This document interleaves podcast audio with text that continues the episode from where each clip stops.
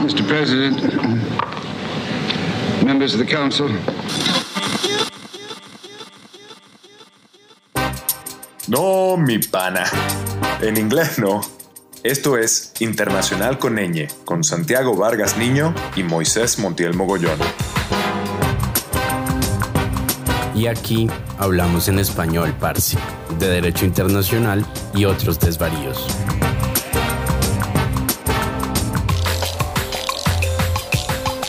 Aviso. Las opiniones expresadas en este programa son atribuibles de forma exclusiva a la irresponsabilidad de sus emisores, sin que puedan de alguna manera ser entendidas como opiniones institucionales de los empleadores que tengan la mala suerte de tener esta gente en sus filas. Hola, buenos días, buenas tardes, buenas noches, dependiendo del lugar en el mundo desde el cual nos escuchen. Bienvenidas, bienvenidos y bienvenides a Internacional con Ñ, su podcast de Derecho Internacional y otros desvaríos. Les saluda desde Bogotá, Colombia, Santiago Vargas, y es muy grato, como siempre, darle la bienvenida a mi coanfitrión.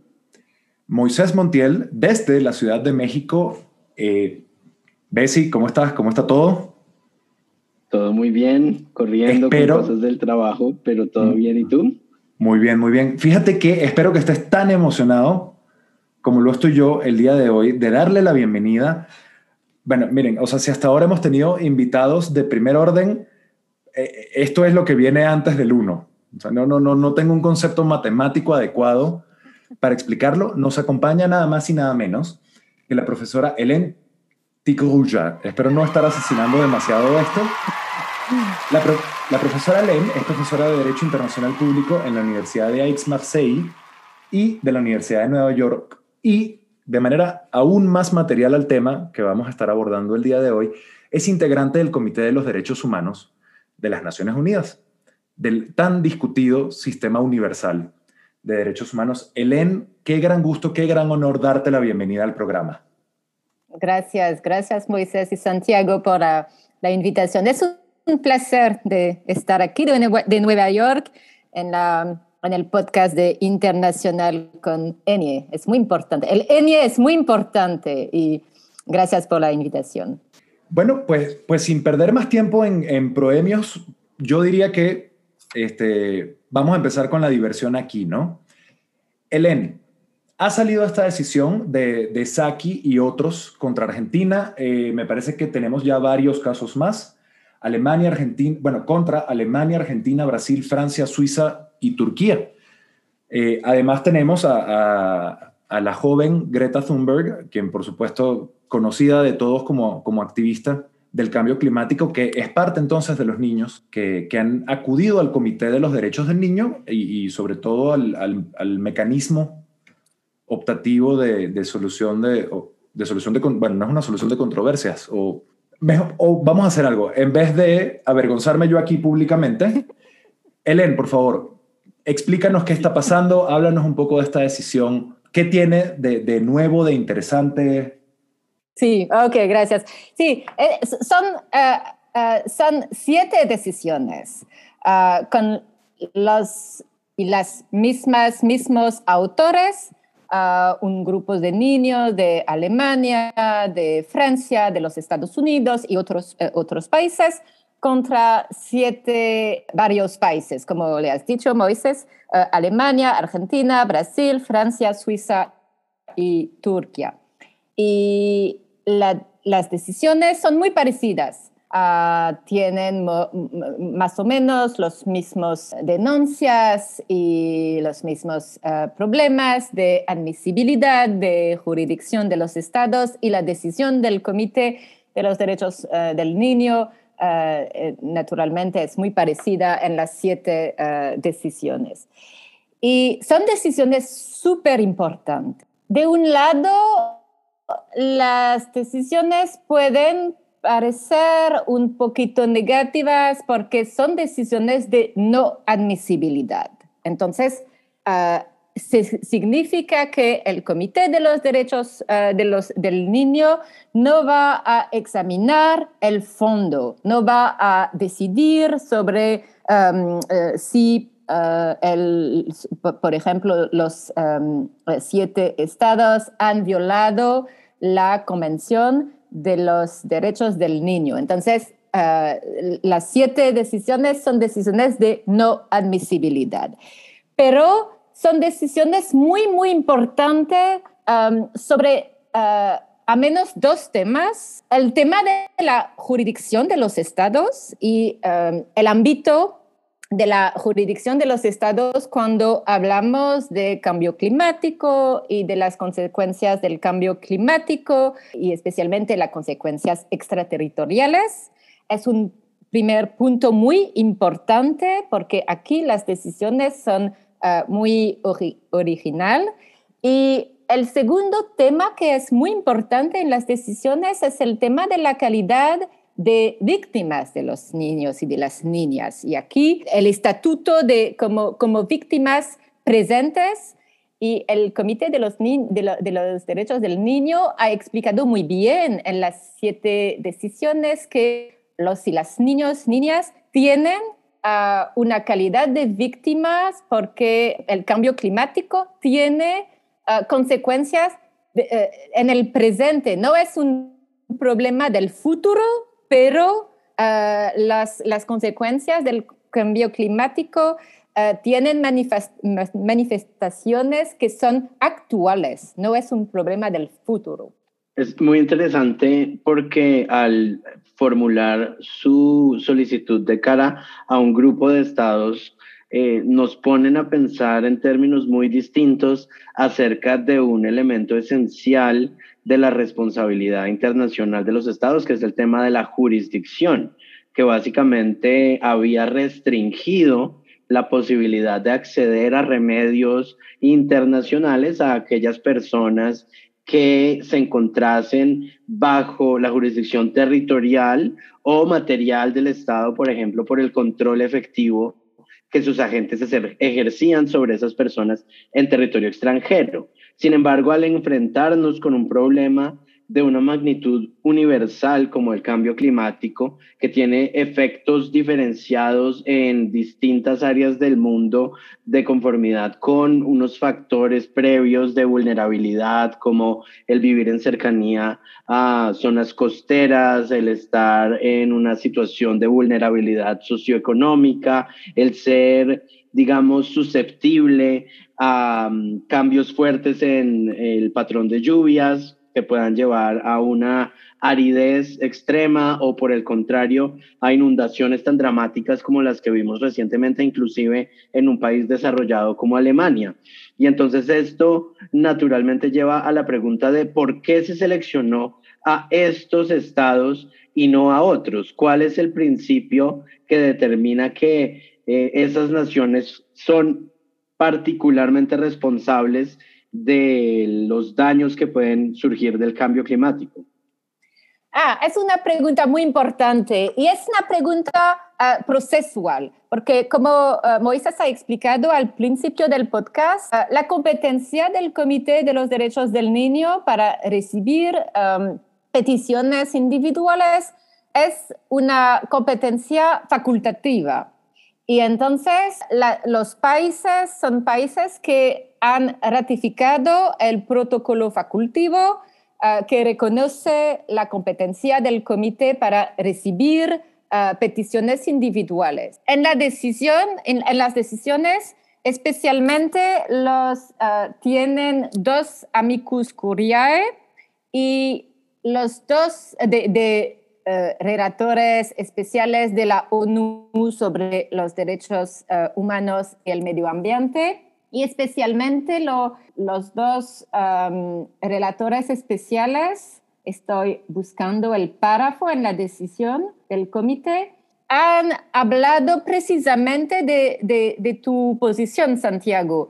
Uh, los relatores, relatores uh, han explicado que sí, claro, los siete estados no son los más importantes estados de emisión de, emisión de eh, carbono, pero tiene un papel muy importante, especialmente en el, al nivel internacional sobre este tema de la cooperación, en el cambio climático, etcétera, etcétera. Entonces, es claro que no tienen un papel como los como estados más poderosos o que tienen un papel más importante, pero tiene un papel y entonces tiene una responsabilidad en este tema de cooperación uh, sobre uh, medio ambiente y el cambio climático. Helen, si, si me lo permites, digamos, yo, yo todavía le estoy dando como que muchas vueltas en la cabeza a esta decisión porque, porque rompe muchos moldes. Lo primero, lo primero que me gustaría que, que nos explicaras, porque aquí sí de verdad, por lo menos yo estoy tonto para la foto. A ver,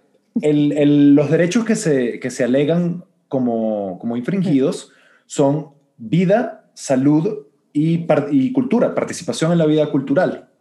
Entonces, y, y, aprovecho y enlazo esto con una pregunta un poquito más grande. ¿Cuál es el, el, camino de razonamiento, el tren de pensamiento que pues ha tenido el Comité de los Derechos del Niño para derivar que existe daño a estos derechos de una actividad imposible de desagregar como es la, la falta de toma de medidas efectivas para mitigar el cambio climático?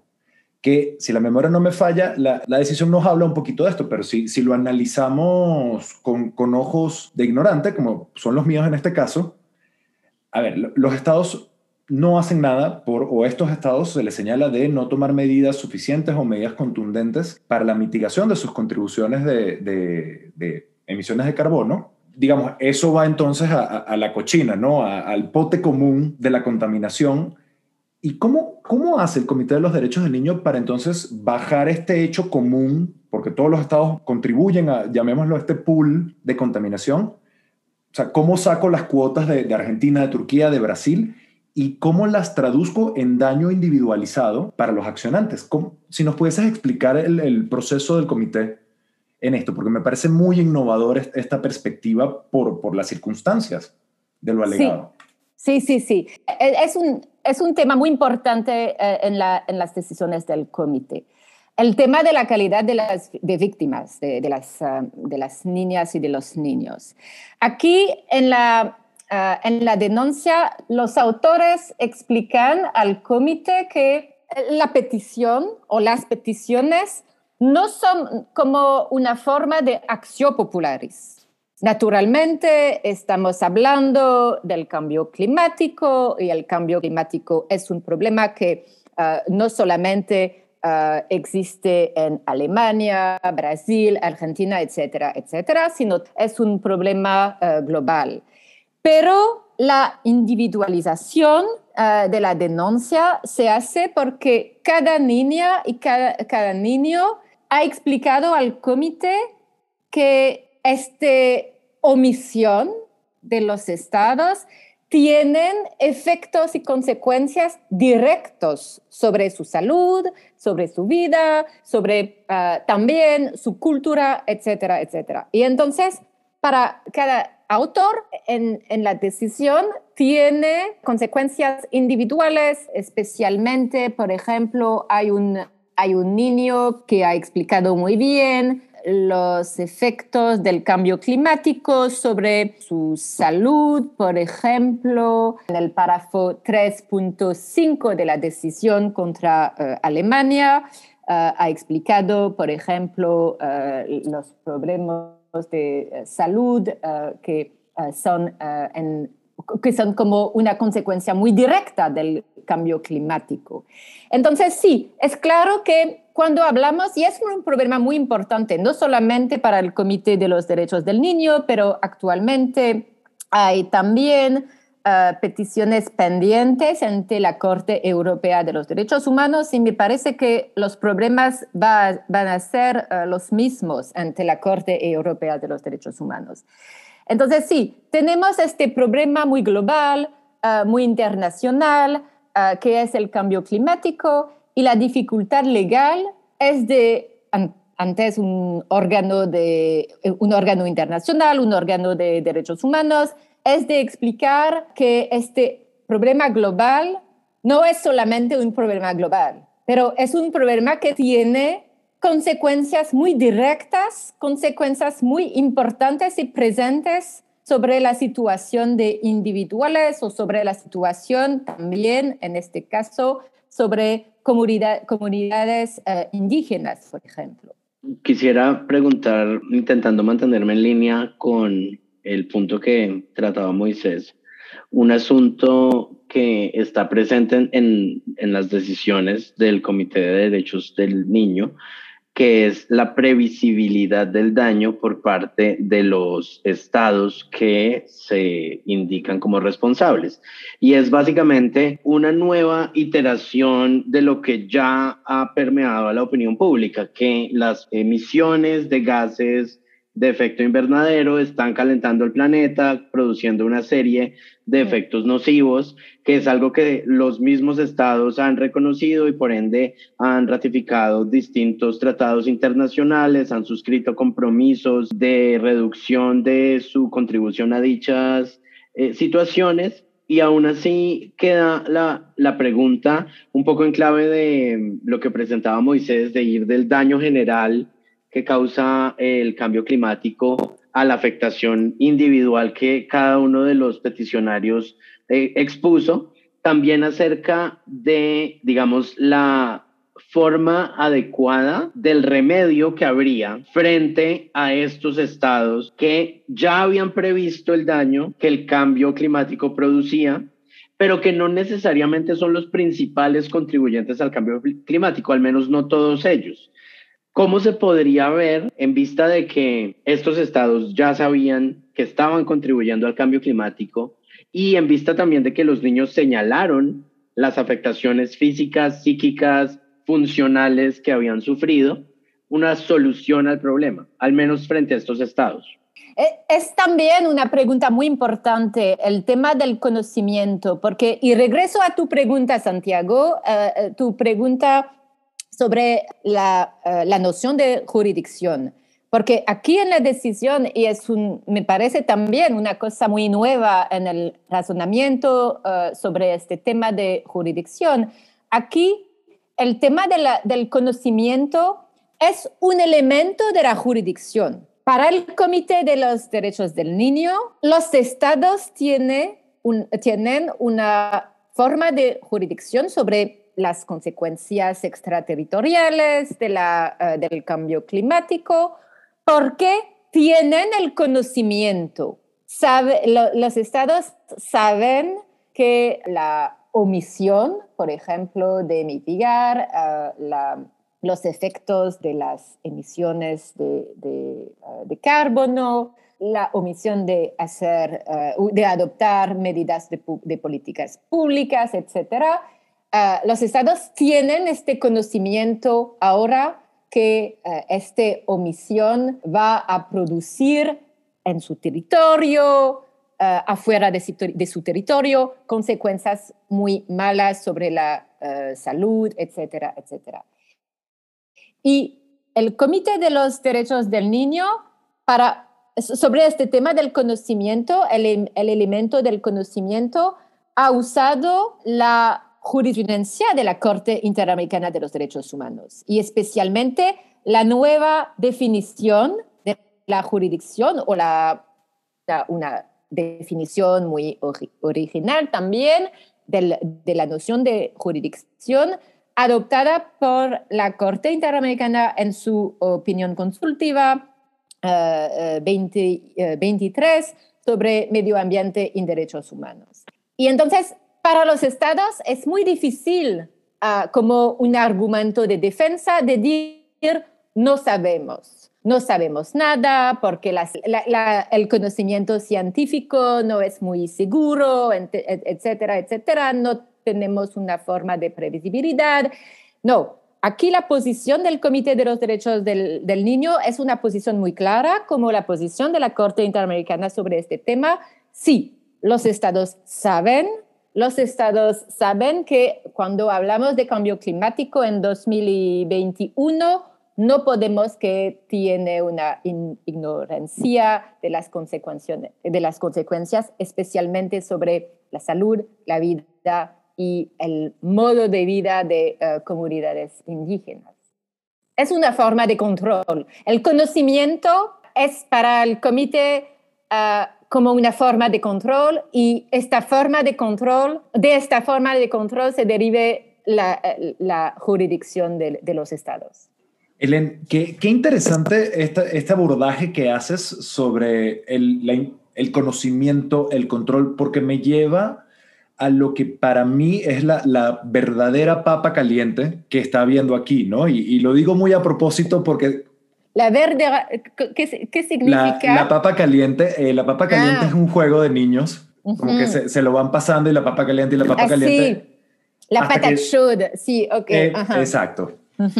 Entonces, ah, mira, no, no, no sabía que también había, había papa caliente sí, sí, en francés, sí, en francés se dice también la patate chaude. Eso, ah, Sí, sí entendió, entiendo bien, la patate chaude es como, la, es como un problema que, que, es muy, muy... Que se lo van pasando. Ah, sí, sí, ajá. ¿Y cuál, cuál me parece a mí que es el problema y por qué me interesa tanto entrarle? Esto es, es aburridamente procesal, pero creo yo que, que más allá de lo procesal son las implicaciones. Yo diría que hasta, hasta fecha reciente nuestra comprensión del respeto y, de las obligaciones que derivan de los derechos humanos se construyen sobre una noción de territorialidad muy propia del derecho internacional de vuelta del siglo XX, ¿no? O sea, esa, esa, idea que se ha venido arrastrando desde Westfalia, lo que pase puertas adentro de mi casa es mi problema este, y no te puedes meter. Entonces, de hecho, si, si revisamos los instrumentos de derechos humanos, la selección de la fórmula para hablar de jurisdicción es muy curiosa, porque habla de personas sometidas a la jurisdicción del Estado. Eso muy probablemente en su momento tendría, habría que estudiar los trabajos preparatorios, lo que eso era un significado de en el territorio. Sin embargo, hoy en día, con, con, el cambio de las dinámicas internacionales, evidentemente, lo que significa estar sujeto a la jurisdicción de un Estado ha cambiado materialmente. Y me gustaría discutir precisamente este, este, aspecto de la posibilidad de, cometer violaciones extraterritoriales o podríamos llamarlas indirectamente jurisdiccionales por sus efectos. Y que me gustaría, Helen, para, para seguirnos pasando la papa caliente, ponerlo en el contexto de, de dos, bueno, de una decisión reciente y de algo que se ha estado comentando entre pasillos. Precedente uno el caso de Georgia contra, contra Rusia en, el Tribunal Europeo de Derechos Humanos, donde se reclamaba entonces, este, la, Corte hizo una suerte de separación artificial entre la fase de las hostilidades y la fase de la ocupación. En la fase de ocupación, evidentemente, pues había sujeción a, jurisdicción rusa. Pero luego en la parte de las hostilidades, como que dijo, no me convence tanto esto, que, que de verdad haya ese vínculo, rescatando entonces casos como, eh, me parece que fue lo hizo versus Turquía, este, hay, anda, hay, hay varios más, ahorita no, no, se me vienen a la cabeza, Al Skeini, Al ah, eh, exacto, donde, donde dicen, no, mira, aquí tiene que haber un factor de, de, de, sujeción tangente, material. Luego también en, en nuestro propio patio eh, se comenta entre pasillos que, que se ha hecho el intento en el sistema interamericano de llevar casos contra Estados Unidos claro, sobre la base de la Declaración Americana nada más, por sus actividades militares y, de law enforcement, de cumplimiento de la ley en Yemen, en, en todos estos sitios donde, donde están nuestros vecinos de arriba, pues bombardeando. Y parece que sigue habiendo mucha reticencia por parte de, de las instancias regionales de derechos humanos a admitir esta noción de la extraterritorialidad. O sea, si empezamos diciendo, tienes que estar sujeto a la jurisdicción, para que yo te pueda violar derechos humanos, bueno, pero a ver, bombardear a alguien no es una forma de ejercicio de jurisdicción, me pregunto yo.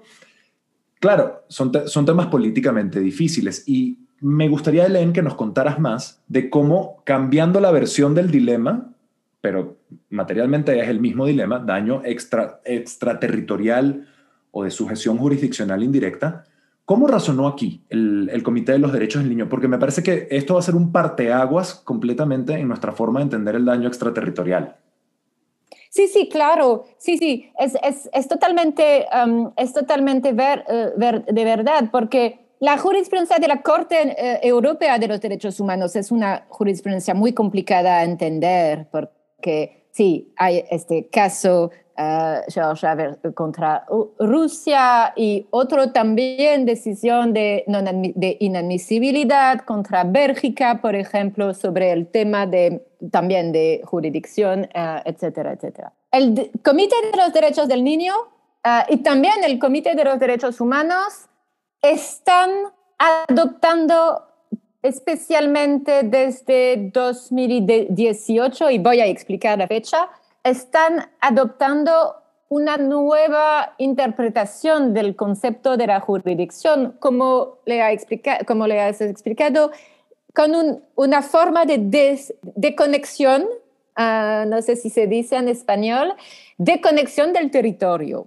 Y se, se dice más y más uh, una forma de jurisdicción funcional, que no tiene uh, un, una relación uh, necesar, necesariamente muy estrecha con el territorio, pero como estamos hablando, que tiene, por ejemplo, una, un, un basis en el conocimiento de una situación, el control de una situación, etcétera, etcétera.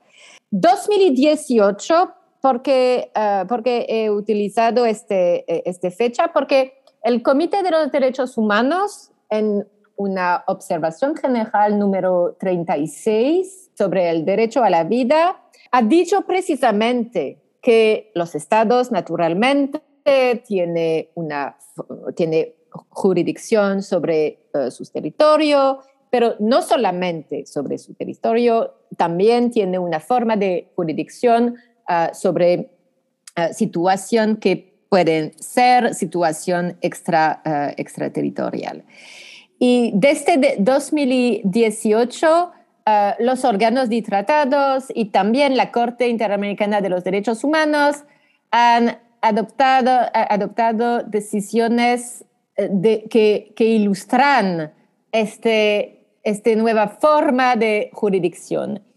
Ante este, estas decisiones del Comité eh, eh, de, los Derechos del Niño, eh, creo que en 2020 también es, este mismo comité ha adoptado decisión de admisibilidad sobre el tema de la repatriación de los niños que están actualmente en Siria.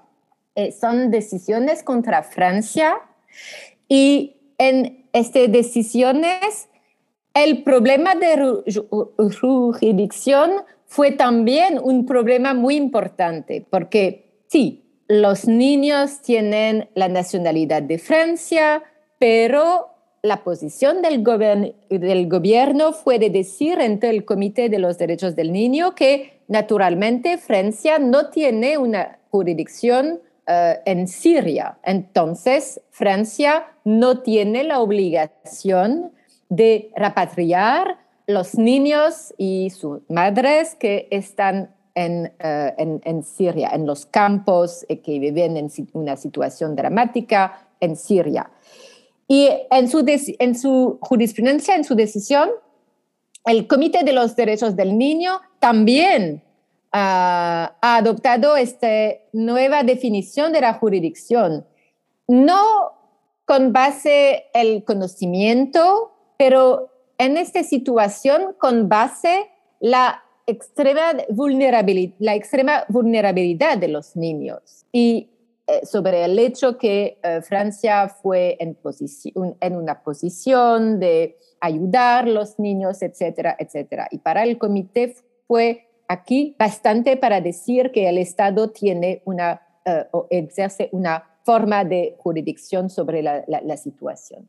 Entonces, sí, es claro que actualmente lo que pasa al nivel universal y también en la jurisprudencia de, los órganos interamericanos es que tienen o, o, o, a menos eh, tratan de adoptar y adaptar también el concepto de jurisdicción a situaciones de violaciones de derechos humanos más y más eh, eh, complejas que eh, solamente una violación que ocurre en el territorio de los estados partes a tratados de derechos humanos. Y efectivamente yo creo que Moisés estaba dirigiendo su inquietud original al hecho de que ante un problema de la magnitud del cambio climático, las antiguas referencias a la jurisdicción basada en el territorio sobre el cual ejerce autoridad efectiva el Estado se quedan cortas y hay que buscar unos mecanismos que por lo menos disuadan a los estados de realizar las contribuciones que han venido haciendo impunemente al cambio climático.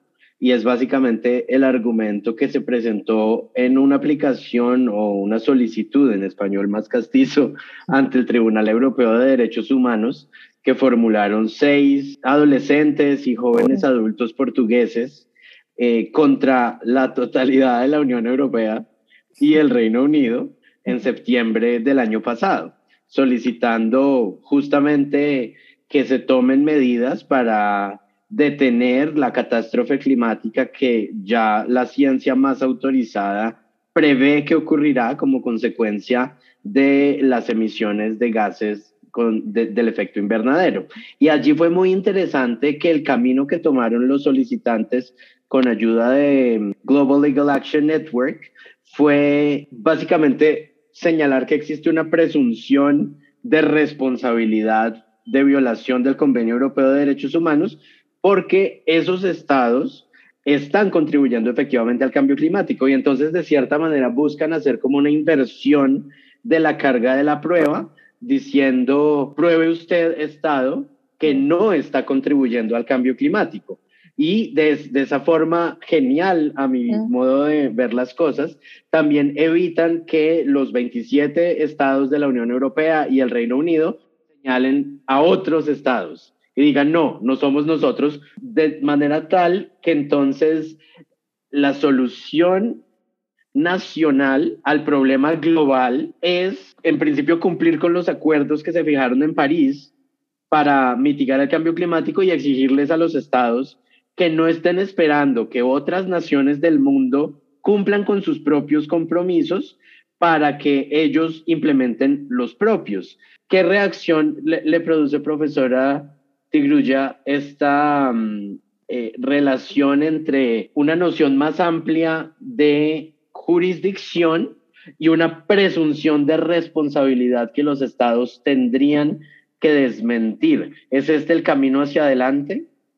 Sí, e, es, es, una, es una manera muy revolucionaria de presentar los problemas y, sería excelente, súper importante que la Corte Europea uh, este tipo de razonamiento. Soy pesimista, no, no, no creo que, y aquí estoy hablando como una académica, naturalmente, no como integrante del Comité de los Derechos Humanos.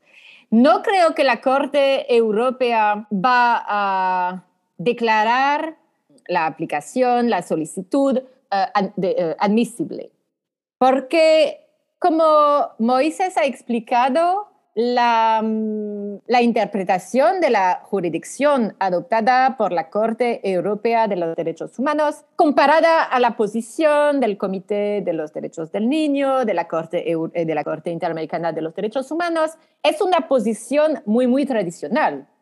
La jurisdicción es más o menos el territorio con excepciones. Y el caso Georgia eh, contra Rusia es un buen ejemplo que sí, también es la papa caliente de la Corte Europea y la Corte no, no le gusta esta cuestión de, eh, eh, de jurisdicción extraterritorial, etcétera, etcétera. Entonces, en este caso de Agostino que Santiago estás, estás hablando, es una situación muy particular porque los adolescentes son de Portugal, viven en Portugal y la situación eh, que denuncian ante la Corte Europea de los Derechos Humanos es una situación de fuegos que ocurrieron en 2017 en Portugal. Entonces, sí, para la Corte es claro que Portugal puede ser responsable de violación, por violaciones de la, del Convenio Europeo de los Derechos Humanos. Pero no, no sé cómo la Corte va a interpretar la jurisdicción, por ejemplo, de Francia, de Alemania, sobre esta situación de fuegos en Portugal. No existe por el momento en la jurisprudencia de la Corte Europea no existe como eso una obligación, por ejemplo, de cooperación al nivel internacional. no existe este tipo de obligación, por ejemplo, cuando se habla del derecho a la vida o cuando se habla de, eh, de otros derechos eh, protegidos por el convenio, el convenio Europeo de los Derechos Humanos. Entonces, aquí me parece un problema muy importante de admisibilidad del, del caso ante la Corte. Y la presunción de responsabilidad. También es un tema muy importante, es muy, muy original de presentar el razonamiento, el argumento legal como, como así, pero también en la, en la jurisprudencia actual de la Corte Europea aplica este tipo de presunción de responsabilidad solamente en casos muy extremas de, por ejemplo, en, uh, desapariciones forzadas o tortura, malos tratos de una persona en situación de detención. No, no puedo pensar o no puedo imaginar que en un problema tan nuevo que el cambio climático, la Corte va a aplicar esta presunción de responsabilidad en, en su primero caso. Me parece que necesita más tiempo para construir una jurisprudencia más abierta a esta cuestión de, eh, de, cambio climático, etcétera, etcétera. Entonces, sí, es muy, muy inteligente eh, de, la parte de los, uh, de, los autores de la solicitud, pero no soy muy optimista sobre la admisibilidad. Y también con el tema naturalmente del agotamiento de los recursos um, domésticos también es un problema muy importante de admisibilidad también en los casos pendientes ante la Corte Europea de los Derechos Humanos. Helen, me acabas de leer la mente, digamos, mi, próxima pregunta y para también movernos al, otro tema que, que, queríamos plantear el día de hoy. Empiezo, empiezo por, un, por la expresión de un breve deseo, ¿no? Como, como decía Joan Manuel, bueno, dice Joan Manuel Serrat, sería todo un detalle y todo un gesto de urbanidad que de repente ahora con, con el, llamado diálogo jurisprudencial entre la Corte Interamericana y, la Corte Europea, pues mira, me queda muy claro que hay que traer un par de sillas más para ese diálogo. ¿ok? Y, empezar a tomar muy en cuenta este, esta actuación punta de lanza que están teniendo los mecanismos del sistema universal este, para tratar de avanzar, por ejemplo, esta noción de la, jurisdicción funcional porque no, puede ser que sigamos utilizando criterios de, nexo causal premisados en territorialidad. Ya no estamos en, en, los 50 y mucho menos en 1648. Pero todo lo bueno y todo lo que le celebro a la, a la decisión del Comité de los Derechos del Niño por entender la posibilidad de este daño transnacional, inclusive de, de reconceptualizar el nexo causal propio de la atribución, ¿no? para generar entonces responsabilidad. Pero luego topamos con pared. Y lo, y acaba, y lo acabas de mencionar, Helen, el agotamiento de los recursos internos. Mm. Se me antoja en esta decisión y después me gustaría abrir un poco el, compás. Digo, si estás aceptando la posibilidad del daño transnacional, si, si estás reconceptualizando el nexo causal entonces autor-resultado, me parece que no, que no está habiendo balance cuando sigues teniendo adherencia estricta, digamos, al agotamiento de los recursos internos, sobre todo considerando que ninguno de estos niños, ok, entiendo, corrígeme si me equivoco, o bueno, hay algunos que ya son adolescentes, ¿no? Pero no están en el territorio de los estados a los que señalan como responsables. Entonces, ¿qué pasó con las excepciones? Porque además, y, perdón que me esté extendiendo tanto, pero es que son tantas cositas. La, la, por ejemplo, tuve oportunidad de empezar a leer la decisión, la de Saki, la de Saki y otros contra Argentina, que como nos comenta son todas más o menos parecidas. Y el comité agarró y le dijo, mira, ok, no, no puedo aceptarlo porque no agotaste ningún, ni siquiera intentaste agotar remedios internos, pero bueno, aquí te dejo un poquito de lo que habría sido el fondo. Pero a ver, todo este andamiaje, toda esta capilla sixtina que se está montando en materia de jurisdicción, y me vas a venir a, dejar morir en la orilla Comité de los Derechos del Niño por el agotamiento de los recursos internos. ¿Cómo opera esto? O sea, que, que, que por favor, Elen, quítame un poco de este dolor que tengo en el corazón. Explícame qué está pasando con el agotamiento de, de los recursos internos en este contexto. Tú, me parece muy impaciente. Eh, lo eh, soy, lo soy. Sí, me parece. No, no, te conozco, no, te conozco muy bien, pero tú me parece muy impaciente. No, no, es ver, es, es un, naturalmente puede ser un elemento de decepción de las decisiones del Comité de los Derechos del Niño. Y a, mí también fue un poquito decepcionada porque eh, al primero cuando la, el eh, comunicado de prensa, comunicado de prensa salió, eh, el título fue maravilloso. una decisión histórica del Comité de los Derechos del Niño, Ah, que reconoce que el cambio climático, etcétera, que, que, reconoce la responsabilidad de los estados en el cambio climático. Y cuando he leído este título, me ha dicho, ok, significa que tenemos una decisión sobre el fondo, porque cuando hablamos de responsabilidad de un estado, se significa que Ah, sí, el Comité de los Derechos Humanos ha analizado el fondo y naturalmente cuando he leído las decisiones como tú fue un poquito decepcionada. ¿Y cómo se explica? Para mí se explica de la manera siguiente.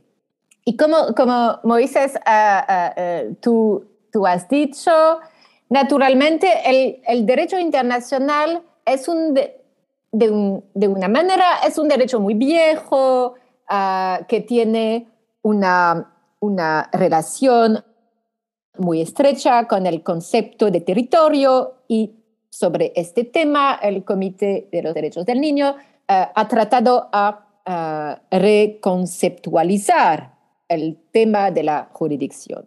Pero me parece que la reconceptualización necesita tiempo necesita tiempo también para los órganos de tratados, como el Comité de los Derechos Humanos o el Comité de los Derechos del Niño, y también para la Corte Interamericana de los Derechos Humanos, para, para finalizar, me parece, la, la reconceptualización.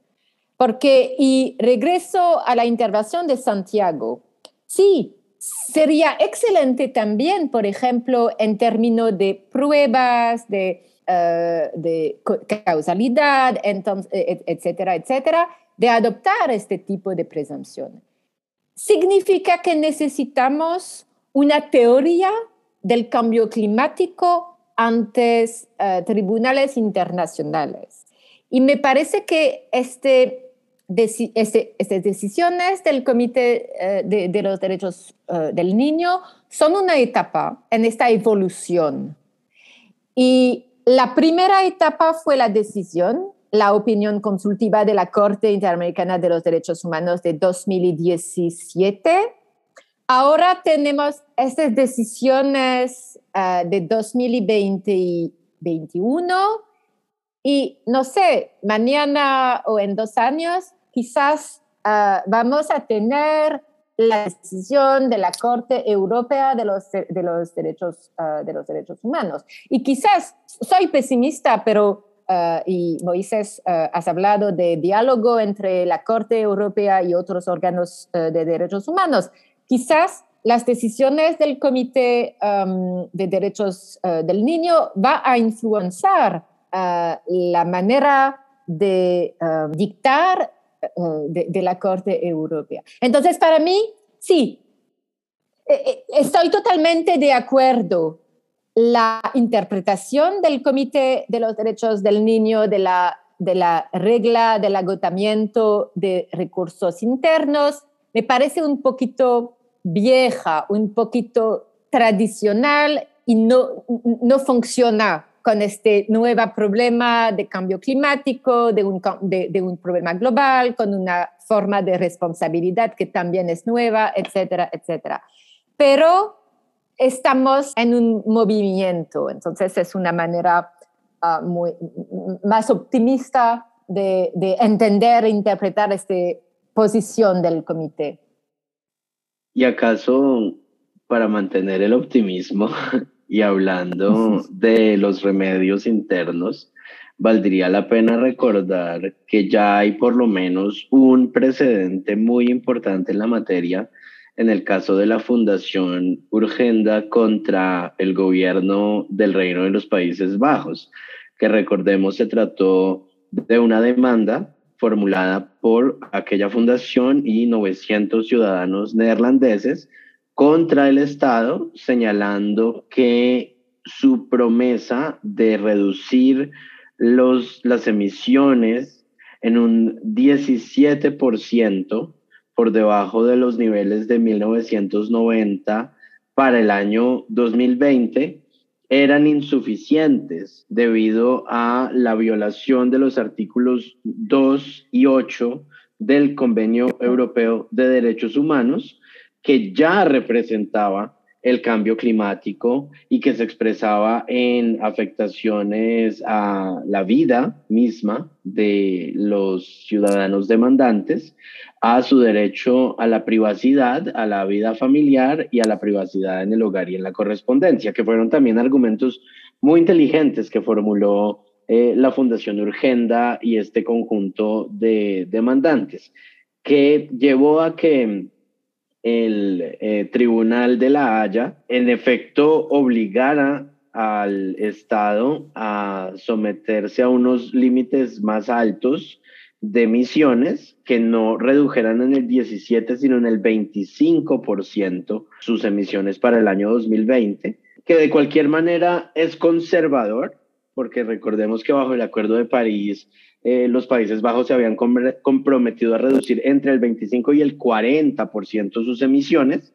pero que sin lugar a dudas es esperanzador en la medida en que demuestra un control judicial basado en la aplicación directa de un tratado internacional de derechos humanos sobre la actuación administrativa y particularmente sobre la omisión administrativa, porque aquí se le está diciendo al Estado, usted no está siendo suficiente. Entonces, en vista de que efectivamente los prospectos de una revolución sobre la jurisdicción y los estándares probatorios a nivel internacional eh, son bajos, ¿qué tanta esperanza debería, digamos, afincarse en eh, la posibilidad de los litigios estratégicos y coordinados en varias jurisdicciones al mismo tiempo? Sí, exactamente. Y aquí para mí es también como una forma de diálogo entre no solamente órganos internacionales, sino también con foros domésticos. Es una manera de decir a tribunales domésticos, a, no sé, el poder eh, legislativo, que el tema del cambio climático no es solamente un tema que se arregla al nivel internacional, sino también es, una, es, un, es un tema que, que ah, se arregla al nivel interno, a nivel doméstico. E, entonces es, es también una, otra manera de interpretar eh, eh, la, decisión, las decisiones del comité sobre el agotamiento del, de, de, recursos internos. Sí.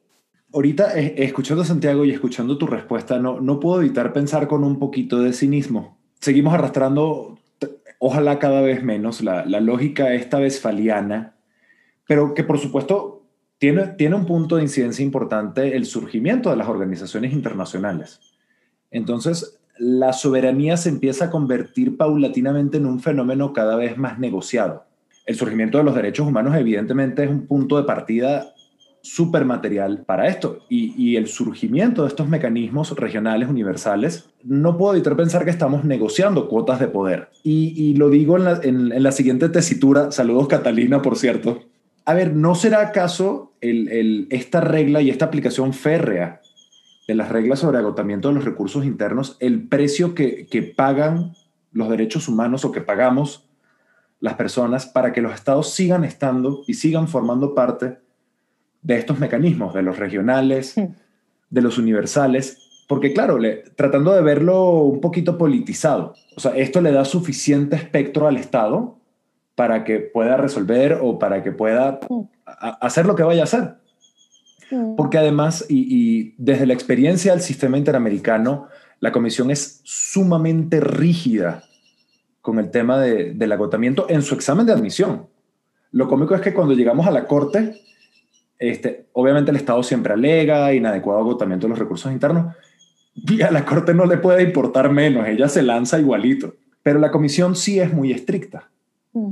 Entonces, Ellen, si, si, nos pudieses dar un poquito el, abordaje del libro texto sobre el, telos, la razón de ser del agotamiento, más allá de esta, de esta visión cínica mía, ¿qué la informa? ¿Cuál es el recurso, el, tan cacareado recurso adecuado y efectivo? Mm. Y sobre todo, la parte importante, las excepciones. No, no, no, tienes, tienes razón, naturalmente, porque la, la regla del agotamiento de recursos internos es, un, es una regla del derecho de la protección diplomática.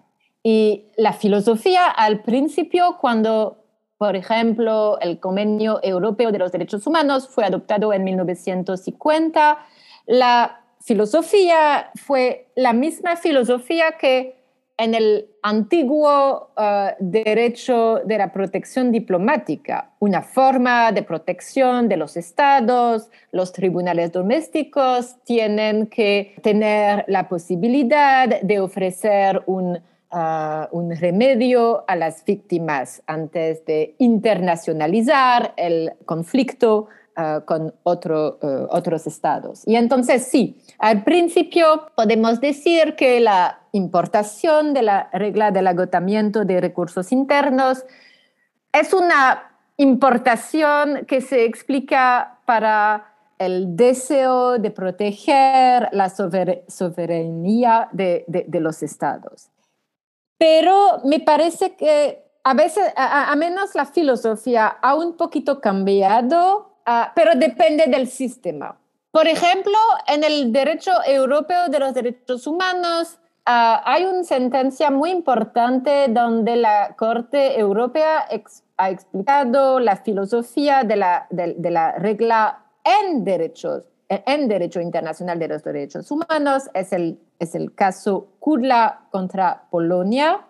Es un caso ah, ya, que fue adoptado hace 20 ah, años. Y en este caso, la Corte explicó que el principio de subsidiariedad en este contexto es positivo, porque naturalmente los tribunales, en un, mundo perfecto, los tribunales domésticos son los más bien, no sé cómo se dice en español, plazados o... Ubicados. ubicados, sí. Sí, ubicados. Sí, exactamente. Para ofrecer ah, una forma de reparación, para, para sí, dar una solución cuando hay un problema de violación de los derechos humanos. Y entonces, de, nuevo, en un, en un, mundo perfecto, la, ah, el agotamiento de, de, recursos ah, internos e, es una regla positiva, pero naturalmente hay muchos casos donde los recursos no funcionan, los recursos no son eficientes o, por ejemplo, eh, se, necesita, se necesitan 10 años de agotamiento de eh, recursos internos para obtener una decisión definitiva y tener la posibilidad de introducir una petición ante un eh, órgano internacional de los, de, los, em, de los derechos humanos. Y es la razón por qué me parece que la Corte Interamericana de los Derechos Humanos, por ejemplo, ha um, desarrollado su jurisprudencia sobre excepciones al a agotamiento de recursos eh, internos. Pero es verdad, otros órganos no son tan, tan eh, generosos cuando se interpretan las excepciones a la regla de agotamiento de recursos internos, como en, el sistema, en la jurisprudencia de la Corte Interamericana de los Derechos Humanos. Por ejemplo, cuando eh, los tribunales no son independientes o cuando los procedimientos internos son demasiado ah, largos, etcétera, etcétera. Sí, tu, tu, tu visión, ah, no, sé si, no, sé si es una, una visión cínica, ah, me parece una visión que sí, e, e, es verdad que eso e, es, es una forma de protección de los estados, es claro, pero no sé si podemos, podríamos hacer sin regla de agotamiento ah, de, recursos internos. Ah, no, no puedo imaginar tribunales internacionales o órganos ah, eh, internacionales de derechos humanos directamente que, tiene, que, que, tendrían una competencia directa para recibir todas denuncias sin ningún procedimiento al nivel al nivel interno. No me parece muy, muy, muy realista. Aquí me, me meto un segundo, Helen, para otra, otro recordatorio que me, que, que me causa a Joan Manuel Serrat, ¿no? Creo que lo tengo muy presente. Que decías tú, no es cinismo, es la realidad. Serrat cantaba, pues nunca es triste la verdad, lo que no tiene es remedio. sí, sí. Y tal vez por eso es que mm, un grupo de juristas expertos de todo el mundo se reunió a lo largo de seis meses para buscar una alternativa a estos mecanismos que hemos visto, la justicia nacional que puede estar mejor ubicada para responder a las peticiones precisas de unos demandantes, pero que no alcanza a cubrir la globalidad del cambio climático, los mecanismos internacionales, bien sean en el ámbito universal o regional de protección de los derechos humanos, que podrían virtualmente eh, ofrecer una respuesta más integral, pero que necesitan de ese recurso previo a los jueces domésticos, que es la vía penal. Y entonces se inventaron esta propuesta de ecocidio, reconocer que los daños que se causan al medio ambiente de manera deliberada e imprudente y que tienen la vocación de durar por un largo periodo de tiempo o por de ser irremediables, merecen del reproche penal que hasta la actualidad le hemos imputado exclusivamente a conductas como el genocidio, como los crímenes de lesa humanidad o como los crímenes de guerra. Y ahí yo pensaría justamente en que un recurso a la Corte Penal Internacional sí que se daría en ausencia de actuaciones internas para investigar y juzgar a los máximos responsables de esas conductas gracias al principio de complementariedad que está previsto en el régimen de admisibilidad del artículo 17 del Estatuto de Roma. Y aún así, la noción de ecocidio, por lo menos como fue pensada por el grupo de expertos internacionales, resultó siendo más objeto de críticas mm. que de mm. eh, reconocimientos. Y Moisés y yo nos unimos a esas voces que la encuentran pues marcadamente antropocéntrica, con unas definiciones del elemento subjetivo tan complejas que dan lugar a un campo minado de errores que excluirían la intencionalidad. Y bueno, una serie de defectos que tal vez no la hacen viable como está pensada, pero más allá de una discusión dogmática acerca de la propuesta del ecocidio, yo quisiera saber si esa podría ser una vía interesante o si consideramos que es acaso una visión de populismo punitivo, pero a nivel internacional, que al final termina escondiendo detrás del barniz del castigo a un individuo determinado un problema que casi que es inherente al capitalismo, como el cambio climático. Mm, es, un, es una, sí, es también ah, naturalmente una, una, una, pregunta muy, muy compleja y, a mí me gusta tu, tu, expresión de populismo punitivo, porque no sé si el derecho penal la criminalización de, de, de, violación de derechos humanos es una respuesta a, a, todos los problemas del, del, del, mundo. Entonces, como, como tú fue un poquito ah, crítica del, de la definición de ecocidio, no me parece por el momento como, ah, sí, no me parece una, una definición que puede ser muy útil ah, cuando hablamos de protección del medio ambiente, cuando hablamos del, de de, la mitigación del cambio climático. Y no me parece muy útil por el motivo que, que tú, Santiago, ha explicado, porque sí, me, parece muy, muy difícil. La definición es tan estrecha que me parece muy difícil uh, de tener antes de 20 años un, un juzgamiento de la Corte Penal Internacional uh, acerca de una situación donde hay una forma de, ecocidio. No, no, no, no puedo imaginar uh, este tipo de uh, procedimiento ante la Corte Penal Internacional.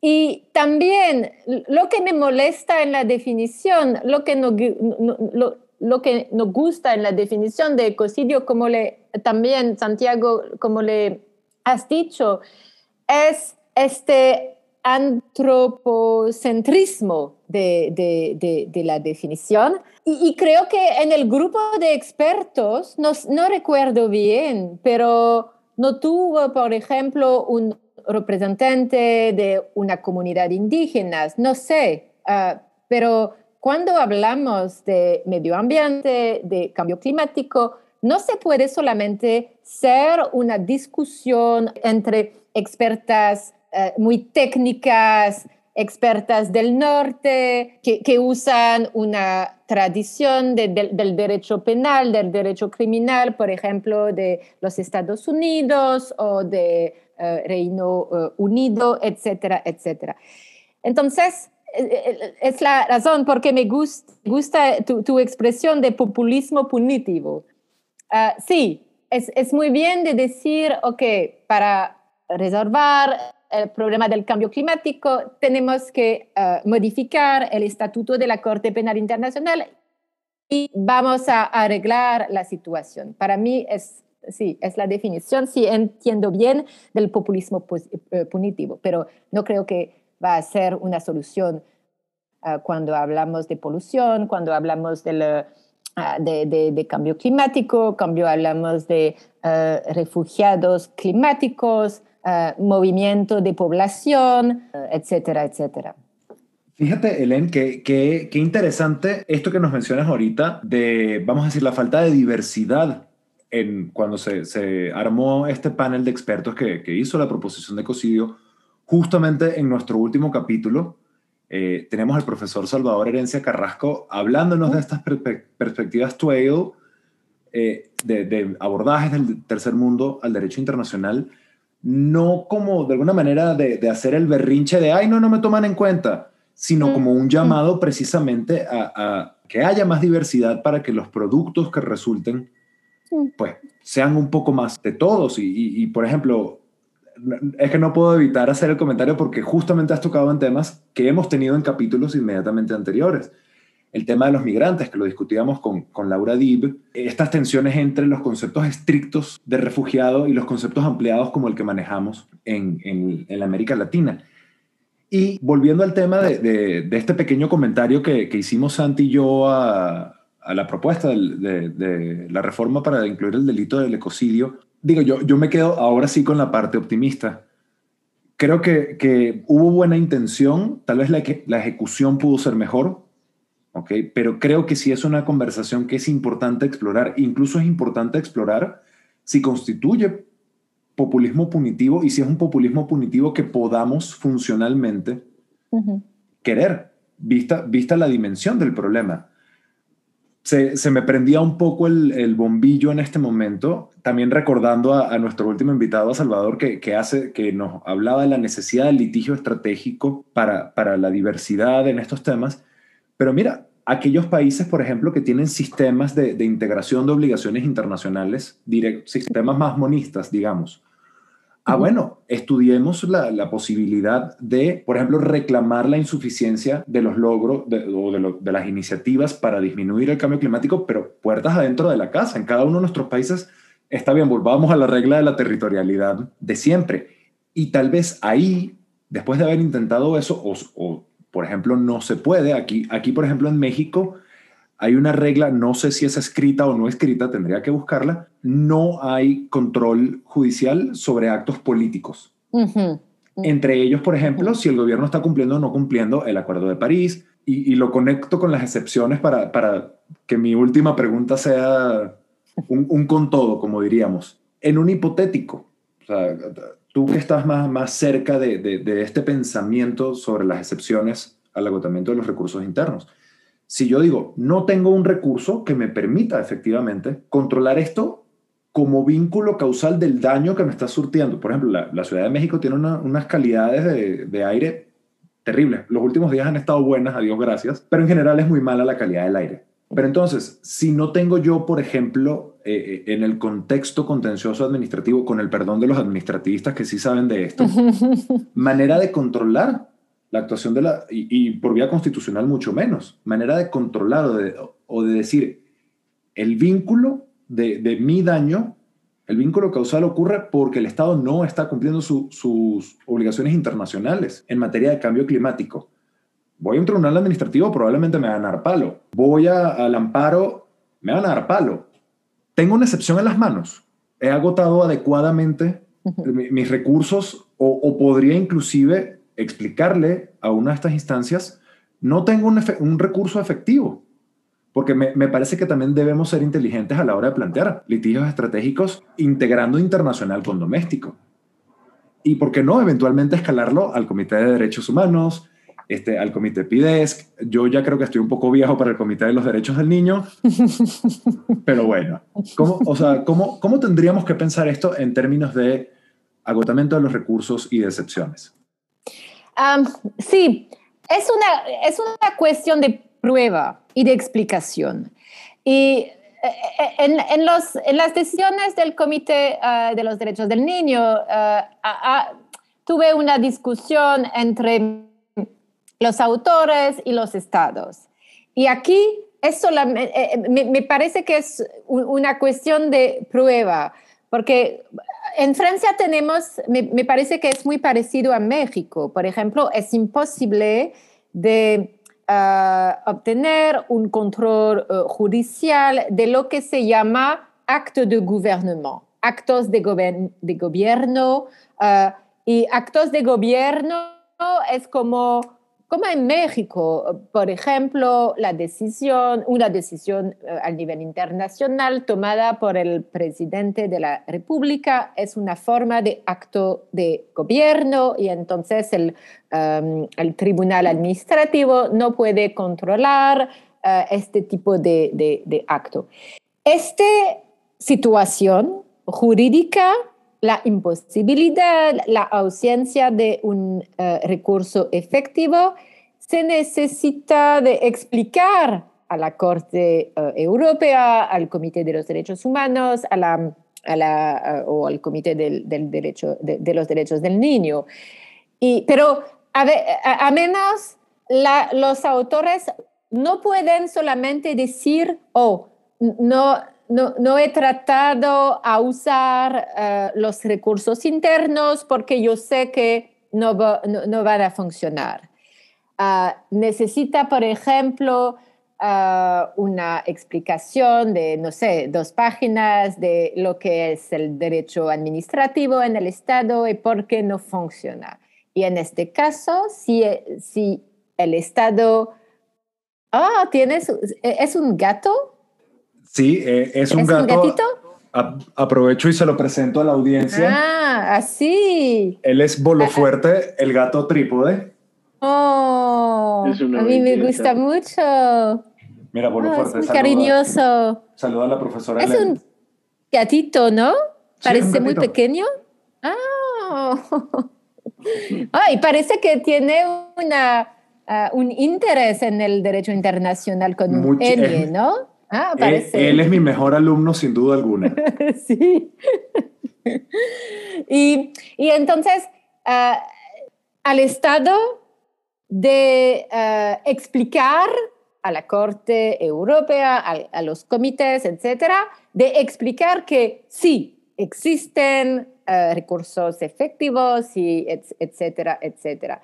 E, e, entonces, e, es una cuestión de eh, prueba y cómo eh, la manera de, funcionamiento, de, funcionamiento, de los recursos eh, internos es explicada a los órganos internacionales.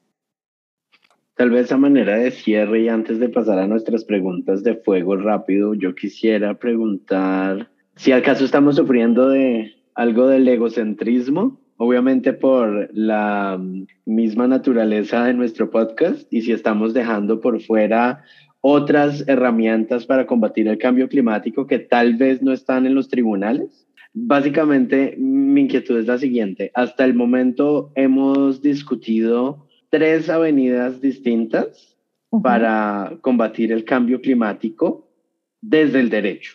Hemos pensado en los litigios a nivel interno, hemos pensado en los mecanismos regionales y universales de derechos humanos y hemos pensado también en la criminalización mm. de los daños al medio ambiente.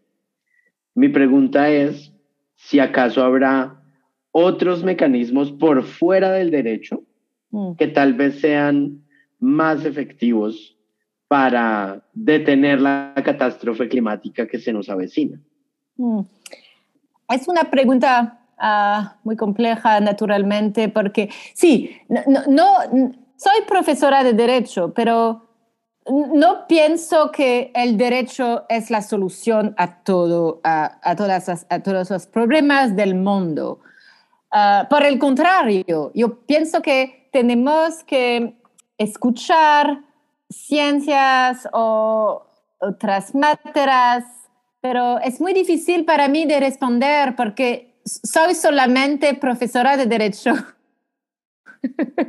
Entonces, sí, yo sé que eh, yo, sé que el derecho doméstico, internacional, criminal, derechos humanos, son la solución del cambio climático. Es solamente una parte de, de la solución, pero no puedo decir uh, cuáles son otras eh, herramientas para luchar contra eh, el cambio climático. Pero filosofía, sí, también es muy importante de entender eh, la relación de, la, persona, de la persona humana con la natura. también es muy importante de entender la relación entre el presente, el, pasado, el presente, el futuro, etc. Pero no, que, Santiago que manda a decir, querida audiencia que está con nosotros el día de hoy, que gasten menos agua, bañense con alguien que encuentren atractivo. No, tomen más cerveza. ahora, ahora sí, y, digo, me imagino que para Santiago también nosotros sentimos que se han ido 10 minutos, pero ya, ya empezamos a llegar o acercarnos al final de nuestro podcast o en nuestro episodio del día de hoy. Helen, hemos preparado unas breves preguntas que le hacemos a todos nuestros invitados, donde te pediríamos que nos respondas de la manera más rápida y más cándida, más espontánea posible. ¿Ok? Estas son las que nosotros llamamos nuestras preguntas de fuego rápido. La primera de ellas, que además es la, la, la raison d'être de este podcast, es para resolver una disputa que lleva centenas de años entre colombianos y venezolanos. Se refiere al origen de la arepa. Lo primero que tendríamos que preguntar a Helen, porque sabemos que no está ella en, un contexto latinoamericano. Helen, ¿alguna vez has probado la arepa? No, no conozco la arepa. ¿Qué es, ¿qué es la arepa? Me parece que sí, yo sé que se dice en Francia que la arepa es colombiana, pero no estoy Eso. segura. no más preguntas, su señoría. Sí, todo lo que teníamos que establecer. Es la, es la única cosa que conozco de la arepa. No, no, no, yo voy a, tener que tomar, voy a tener que tomar cartas en el asunto y activar a la diáspora venezolana para que por favor le hagamos llegar a, a una, una arepa como Dios manda. Además entiendo que en Nueva York hay, hay un par de sitios bien interesantes mm. de arepa. Helen, ese es mi compromiso contigo y mi agradecimiento por tu compañía del día de hoy. Ok. Pero bueno, otra vez me, me, me retiro derrotado en esta lisa, con lo cual, Santi, por favor, haz la siguiente pregunta. Bueno, en vista, Helen, de esa posición privilegiada como profesora de dos grandes universidades a ambos lados del Atlántico, una pregunta más bien dogmática y es si existe algo como el Use Coggins o es un invento de los papás en la Nochebuena. no creo al Use Coggins. Soy francesa. Soy francesa y entonces cuando tengo que explicar a los estudiantes el Yuskogens, yo digo, no, no, es, mi, es el único cosa de disputación con el juez Cansado Trindade. A mí me gusta mucho su curso, sus libros, etcétera, pero no creo al Yusko Gens. Entonces, no, no, no, no creo que existe al Yusko Gens. Qué refrescante, ya, ya no me duele lo de, la, lo de la arepa mágicamente. Qué refrescante, Len. Fíjate que, que, Santiago y yo lo discutimos mucho y bueno, son, son temas que siguen saliendo, sobre todo en este contexto de derechos humanos donde la Corte tiene una práctica sospechosamente expansiva sí. con esta categoría. Pero es que ni siquiera sabemos cómo se determina. Fíjate, yo, yo tengo una posición muy funcional con esto, te la comento a ver si, si, si me puedo sentir reivindicado por alguien que sí sabe derecho internacional. Existe algo que se llama jus cogens sencillamente porque está en el artículo 53 de la Convención de Viena, pero a falta de, de certidumbre sobre su método de determinación es una categoría vacía. Y perdón, ni la Corte Internacional de Justicia en Barcelona Traction, ni la Corte Interamericana en la miríada de casos donde ha hablado jus cogens, es más, ni siquiera el, el, Tribunal Europeo de Justicia en el caso Cadi, perdón, pero se lo están inventando, no hay una metodología de determinación. No. Sé que la, la, la, Comisión de Derecho Internacional y, y sobre todo el, el, relator de Just Cogens, el, el señor Diret Ladi, ha adelantado muchísimo trabajo en el sentido de, de, ofrecer un mecanismo, pero hasta que no conste una obligación dura, son los papás en Nochebuena. y, y, no comprendo nada al Just Cogens, tengo que, que estar muy franca. No, no, y, y como, como Moisés ha, ha, ha dicho, I mean, cuando yo leo, por ejemplo, una sentencia de la Corte o una opinión consultativa de la Corte Interamericana donde se habla de, de Juskogens. No sé de dónde se viene, cuál es la metodología para identificar, por ejemplo, el principio de no discriminación como una, como una norma de Juskogens. No me parece que la, que la práctica de los estados, por ejemplo, es tan, tan cierta. Entonces, no, es... Uh, yeah. No, y, y... Este, sobre este tema soy muy, soy muy francesa. Uy, me, me, me huela que tendremos que reinvitar a Helen nada más para discutir esto. Pero bueno, sigamos. Helen, ahora, ahora para, para conocer también este lado de, de, de, lo cotidiano, ¿no? Lo de todos los días. ¿Tienes alguna canción de, de cualquier género, tipo, autor, que te haga pensar en derecho internacional público, que te evoque el derecho internacional público? por la canción directamente o porque esté ligada a algún momento. Aquí no hay respuesta equivocada. Mm, una canción que, que me da a pensar el derecho internacional. Ah, ah, creo que Moisés y Santiago hablan, hablan francés, ¿sí? Hablan francés, sí. Suficiente Con... para no morir de hambre. Ah. Exacto. Para irme a vender arepas colombianas, ya que sé que se venden en París. Um, porque hay, hay un cantador que me gusta que es Jacques Brel. No sé si, ¿sí? ¿Conoces? ¿no? Port d'Amsterdam. Yo, yo, puedo decir, ya, sí, es una canción. Cuando, especialmente cuando, cuando escribo, es, escucho mucha música y esta canción, especialmente cuando escribo sobre el sistema interamericano de los derechos humanos. No sé por qué, porque le port d'Amsterdam está en Amsterdam, no, no, está en San José de Costa Rica, pero sí, le port d'Amsterdam, Jacques Brel.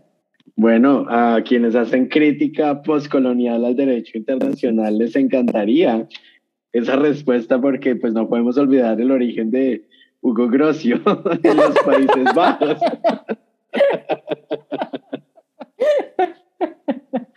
y tal vez manteniéndonos en esa línea crítica, yo quisiera preguntar, profesora, si hay alguna, digamos, instancia histórica, puede ser reciente, pero también podemos irnos más hacia el pasado, eh, del derecho internacional, algún momento histórico del derecho internacional que encuentre particularmente vergonzoso o lamentable.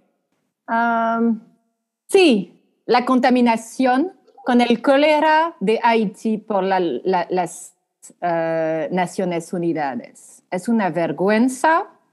La reacción de la ONU es una vergüenza. La, el, la, no reconocimiento, el, no reconocimiento de la responsabilidad jurídica de la ONU en esta situación es también una vergüenza. Eh, para mí, eh, en, en, la historia más reciente, es un, es un momento de, de, de, sí, de gran vergüenza y como profesora de, los derechos, de, de, Derecho Internacional también es muy, muy difícil de enseñar la ONU, la Carta de la ONU, los principios de la Organización Mundial, con el, respeto de los derechos humanos, con esta situación en Haití. Sí. Fíjate, Len, y, aquí todos en, algún momento o en otro, pues también hemos, hemos compartido este noble llamado a la docencia y creo que cuando se habla de Naciones Unidas, Claro, la, la, crítica suele venir desde un sitio un poco más ligero, ¿no? Que la ONU, que no sirve para nada, que es como un cenicero en una moto, que esa, esa tal vez uno la taja más fácil, ¿no? Eh, bueno, la ONU llega o es tan útil como los estados le permitan serlo, pero esto es lo que llama la atención y bueno, y, esa lista crece. El escándalo de, de armas por petróleo con, con, los hijos del exsecretario general, este, todos estos temas ahora en, los tribunales disciplinarios de Naciones Unidas por violaciones y, y la lista crece y, y qué bueno que, que, traigas la atención sobre esto, Elen, porque no es solo Naciones Unidas o, sus oficiales, hay, hay una cultura, una pandemia, tal vez, ya que está de moda el término, de necesidad de mayor transparencia, de necesidad de rendición de cuentas y de responsabilidades. Con lo cual, gracias, gracias por traernos esto a la cabeza. Y cerramos con una última pregunta. También en el departamento de, de lo penoso, pero esto más bien en el sentido de, de, de, estas pequeñas cositas que nos dan vergüenza, ¿no? Ellen, ¿nos podrías compartir algún, alguna anécdota tuya en contexto profesional, en contexto docente, que, que, para ti sea tu momento de trágame tierra? Qué pena, qué vergüenza. Sí, sí, tengo muchos momentos de vergüenza, pero sí, recuerdo, recuerdo quizás durante una conferencia he presentado un tema durante 20 minutos uh, sobre, sí, creo que fue sobre uh, el derecho a la libertad de expresión, etcétera, etcétera. Y en la audiencia hay una persona que me pregunta, que me ha preguntado por qué no he hablado de la norma que eh, fue adoptada el año antes, uh, etcétera, etcétera. Y no, lo, no lo conocía. Y fui, fue, para mí fue un, momento de, vergüenza porque no conocía nada de la norma y entonces no, puede, no, puede, no podía eh, responder a la pregunta. Y, y, y es, sí, sí, para mí es el momento de, vergüenza real de, mi carrera profesional. Bueno, pero es algo a lo que cualquier persona que tenga la valentía de pararse frente a una audiencia a exponer un tema se expone. Y de hecho yo recuerdo una anécdota de mi vida de estudiante muy bonita al respecto y fue que en un viaje de fin de curso a Ginebra, eh, nos invitaron a una conferencia en la cual estaba presente el alto comisionado de las Naciones Unidas para los Derechos Humanos, la fiscal de la CPI, uno de nuestros profesores en Leiden, eh, Karsten Stein, y recuerdo que alguna pregunta le formularon a Fatu Benzuda acerca de la diferencia entre formas de atribución de la responsabilidad o alguna cosa por el estilo. y su reacción inmediata fue pasarle el micrófono a Karsten.